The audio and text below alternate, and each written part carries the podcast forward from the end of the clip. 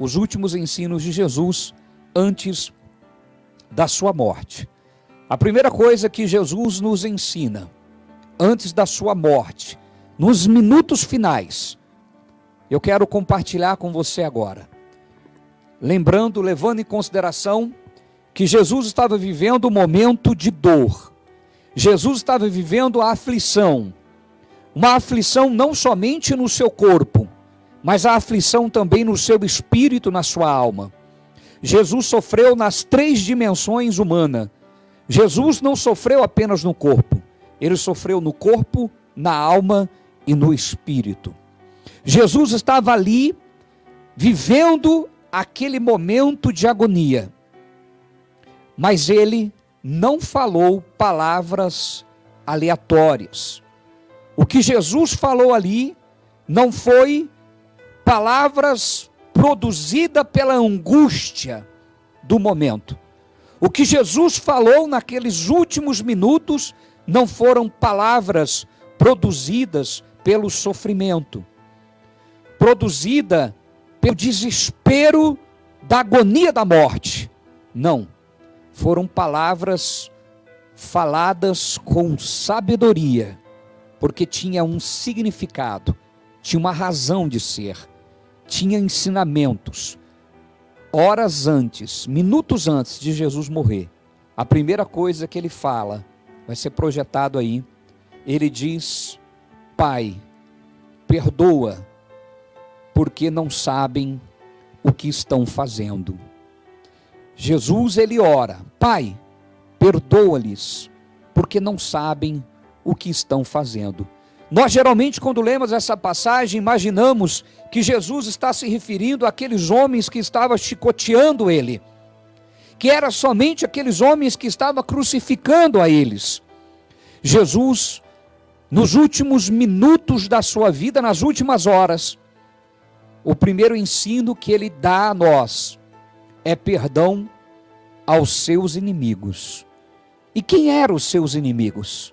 Será que era somente aqueles homens que estavam com chicote na mão? Será que era somente aqueles homens que estavam com, com é, é, a coroa de espinhos? Será que era somente Herodes? Será que era somente aqueles homens que estavam ali gritando para que o prendesse? Não. Nós éramos os seus inimigos. Porque a razão dele estar sendo crucificado não eram os seus atos, mas era por causa dos nossos pecados. Verdadeiramente ele tomou sobre si as nossas dores e as nossas enfermidades.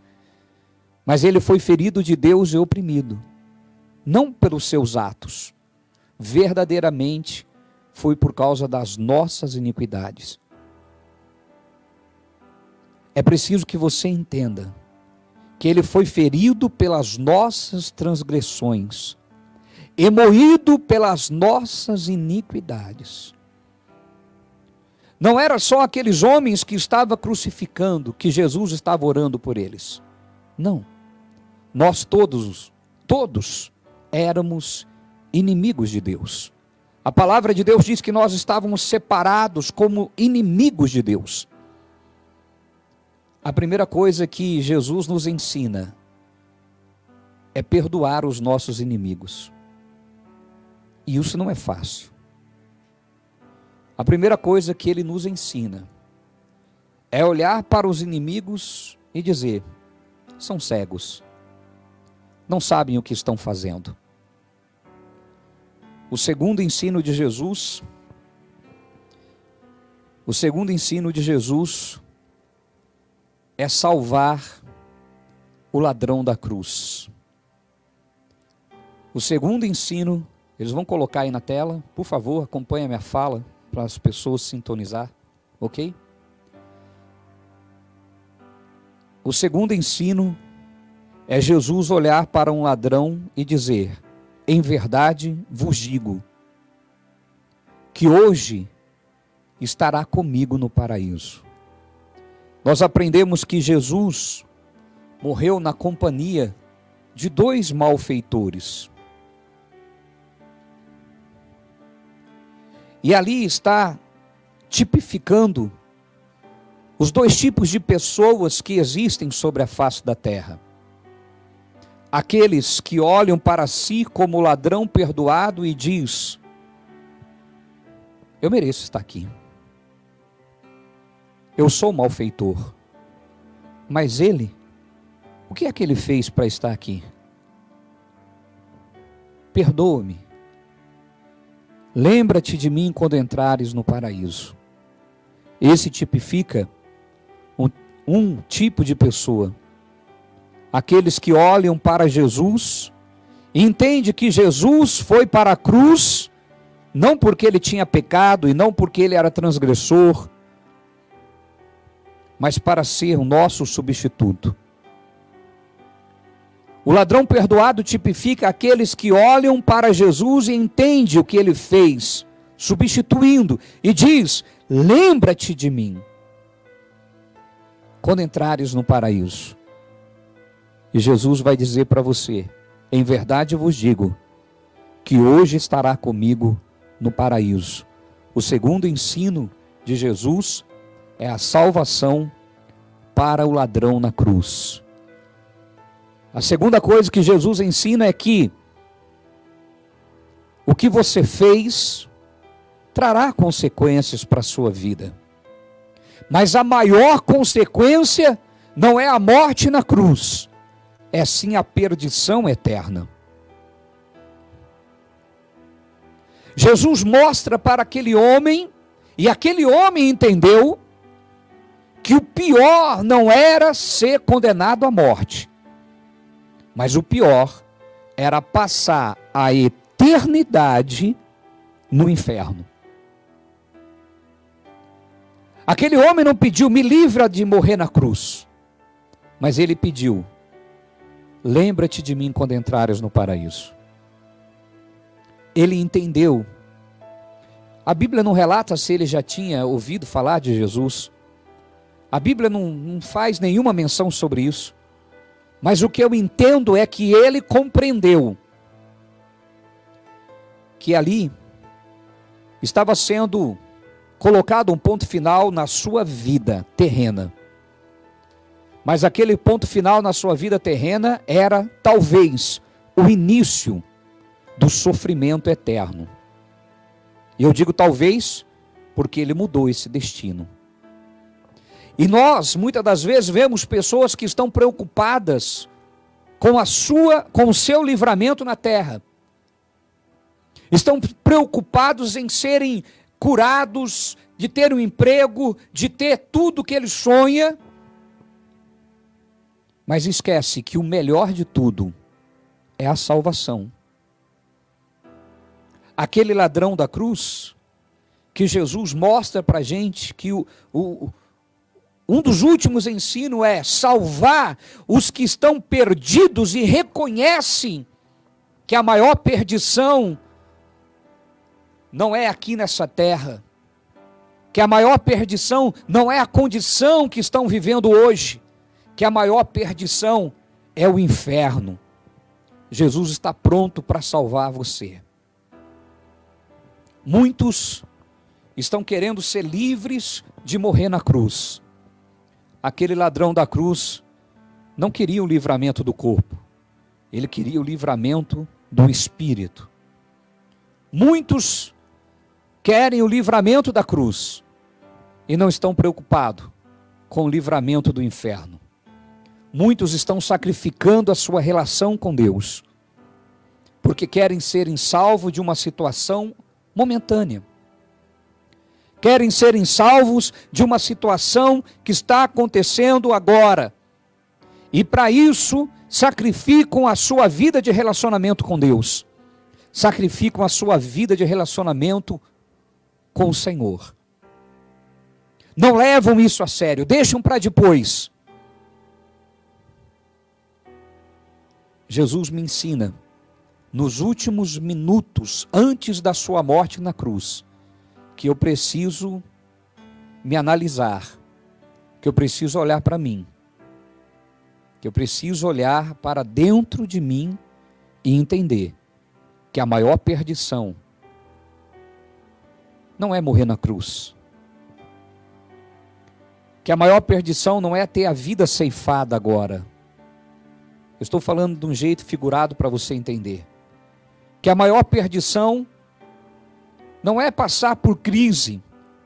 Que a maior perdição não é passar por luta agora. A maior perdição é, além de passar por isso, se perder eternamente. Se você estivesse no lugar desse ladrão, qual seria o seu pedido a Jesus? Você pediria a ele para não permitir que você fosse condenado na eternidade? Ou pediria para ele te salvar da cruz? Então reflita sobre isso. Os últimos ensinos de Jesus mostram a importância de focar na eternidade. E aquele ladrão percebeu isso. Já o outro, que também simboliza uma espécie de ser humano, é aquele que olha e fala: é, se Deus existe mesmo, por que minha vida está assim? É, se Jesus realmente é real, por que está assim? Por que está acontecendo isso comigo? Se ele é real, por que, que ele não me tira daqui? Por que, que ele não salva ele? Por que, que ele não me salva? Isso é uma espécie de pessoas. Isso é um tipo de ser humano. Está preocupado com a solução do momento. Quer sim a salvação do corpo, mas não está preocupado com a perdição eterna. Os últimos ensinos de Jesus me aponta para a eternidade.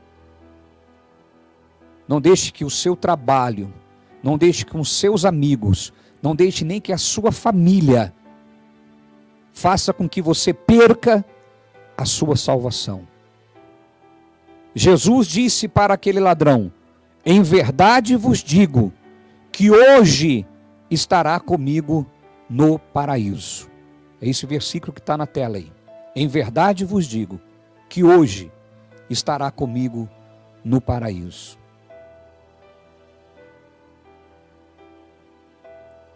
O que nós aprendemos com isso, querido? Jesus salvou este homem do inferno, mas não salvou ele da morte da cruz. Os meus erros me, me trazem consequências para essa vida. Mas a maior consequência é a falta de arrependimento e de reconhecimento de Jesus que me trazem consequências para a eternidade. Terceiro ensino de Jesus foi quando ele Coloca primeiro o versículo de Mateus 27 para que as pessoas compreendam. O outro ensino de Jesus foi quando ele gritou essa frase: Meu Deus, meu Deus, por que você me abandonou? Essa é uma versão mais atualizada, mas a frase mais conhecida do jeito que ele falou é: Deus meu, Deus meu, por que me desamparaste?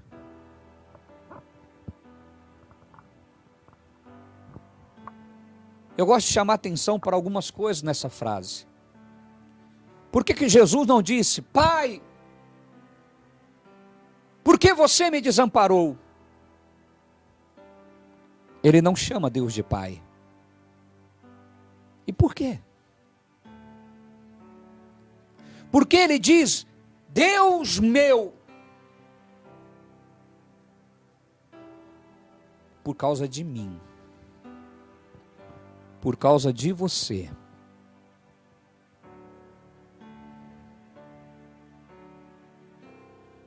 Nesse momento, escute o que eu vou te falar, reflita sobre isso. Neste momento, aconteceu a coisa mais difícil, mais dolorida na vida de Jesus foi no momento em que ele toma os nossos pecados. Ele toma os nossos pecados. E quando ele toma os nossos pecados, a Bíblia diz que o pecado faz divisão entre Deus e o homem. E quando ele toma os nossos pecados, ele deixa de ser filho, porque a natureza dele passou a ser corrompida por causa dos nossos pecados. E aqui se deu a obra da substituição. Ele nos substituiu, ele carregou as nossas dores, ele morreu a nossa morte para vivermos a nossa vida. E é por isso que dias antes ele chama os discípulos e disse: Quando vocês forem orar a partir de agora, não chame mais Deus de Deus, como fazia no passado. Não diga mais Deus de Abraão, de Isaac e de Jacó. Quando vocês forem orar agora, aprendam a orar. Diga, Pai nosso que estás no céu. Porque a minha vida será a vida de vocês. Porque eu vim para tirar o pecado do mundo. E quando Jesus pega o pecado, Deus vira as costas para Jesus, porque o pecado faz divisão.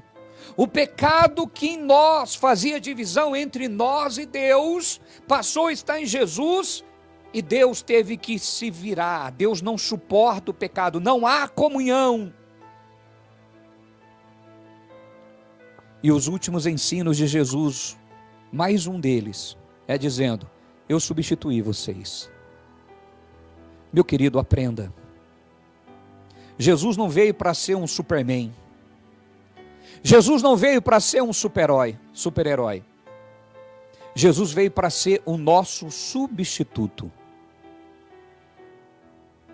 Você precisa entender isso. Creia nisso.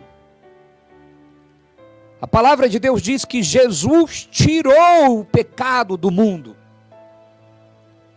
A religião e as igrejas insistem em dizer que o pecado está fazendo divisão. Não faz mais, porque ele carregou o pecado que fazia divisão.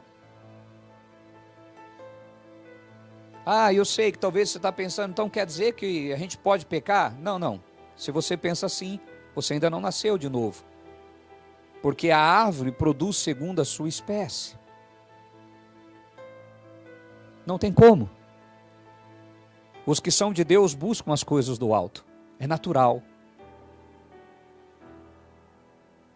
O teu espírito foi recriado.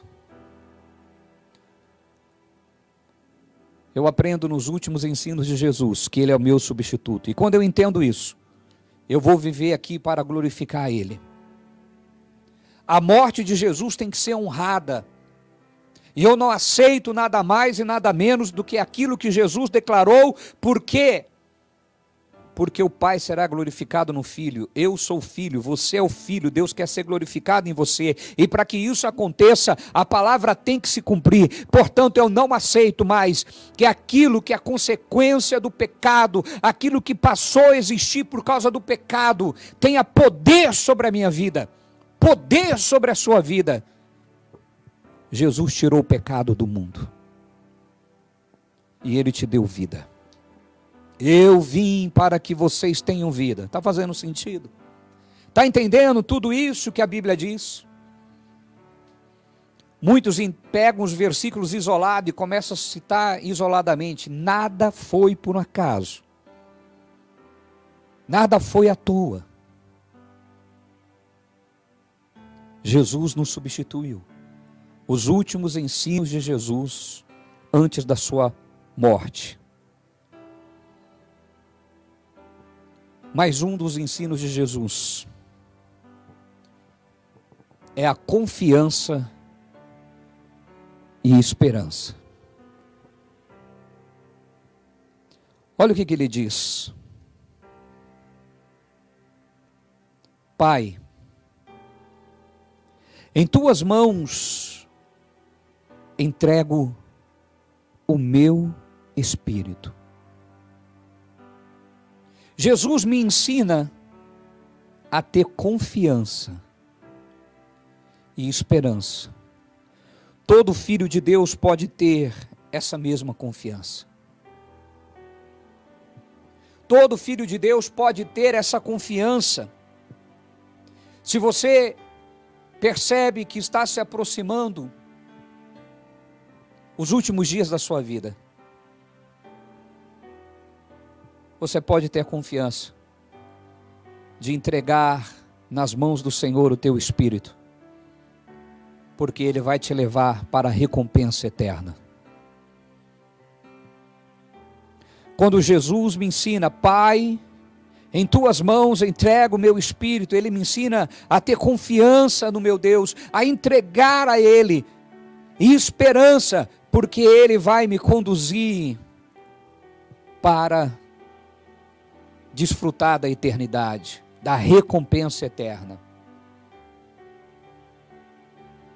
Você está inseguro? Você está com medo desse Covid? Você está com medo da crise? Você está inseguro do que está por vir? Jesus te ensina que você tem um pai que vale a pena você confiar nele. Todo filho de Deus pode entregar o seu espírito a esse pai tem esperança. Ele sabe para onde vai te conduzir.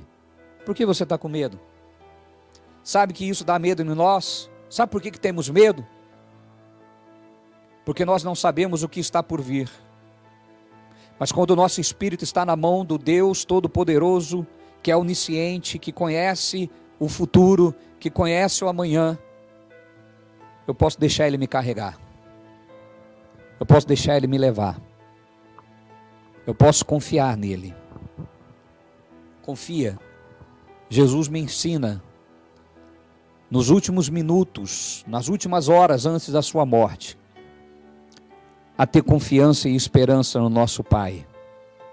Pai, em tuas mãos entrego o meu espírito. Você é capaz de deixar Deus te conduzir? Então por que está inseguro? Por que está com medo? Confie. Ele está com você.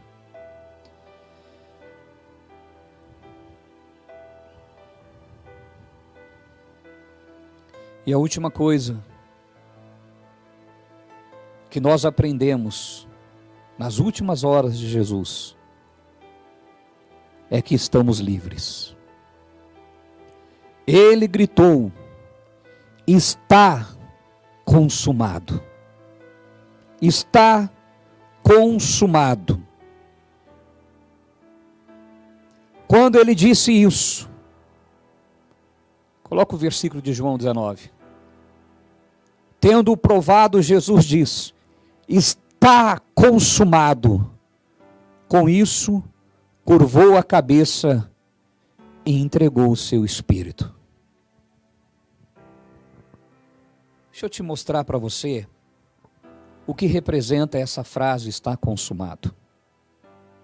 Antigamente, essa frase tinha muito peso e muito valor para aquele povo. Porque a cultura daquela época entendia essa frase de uma forma muito mais clara do que nós entendemos. Porque era cultura daquele povo essa frase ser usada quando um preso terminava de cumprir a sua pena. Quando um preso terminava de cumprir a sua pena, que abria a cela, o carcereiro via, vinha com uma plaquinha escrito está consumado, que significava está livre, cumpriu a sua pena, não deve nada e pregava essa plaquinha na cela, em cima da cela. Então, quando as pessoas chegavam, sabia que não tinha mais preso ali.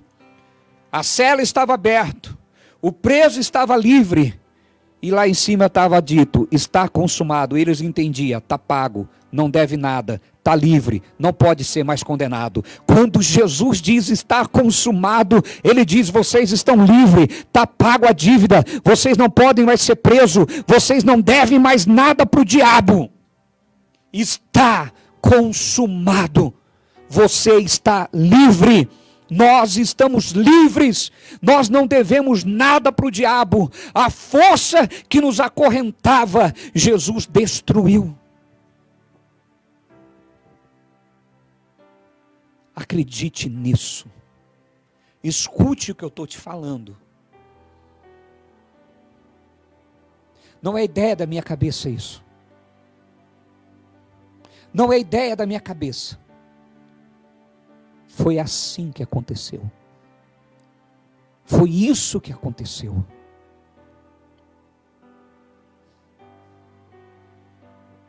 Esse momento da ressurreição de Jesus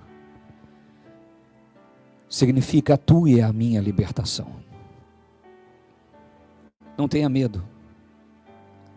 Você pode estar enfrentando momentos difíceis. Apóstolo, mas quem não vai ter medo diante disso? Nós somos seres humanos. Ei, eu não disse que você não passa por situações assim.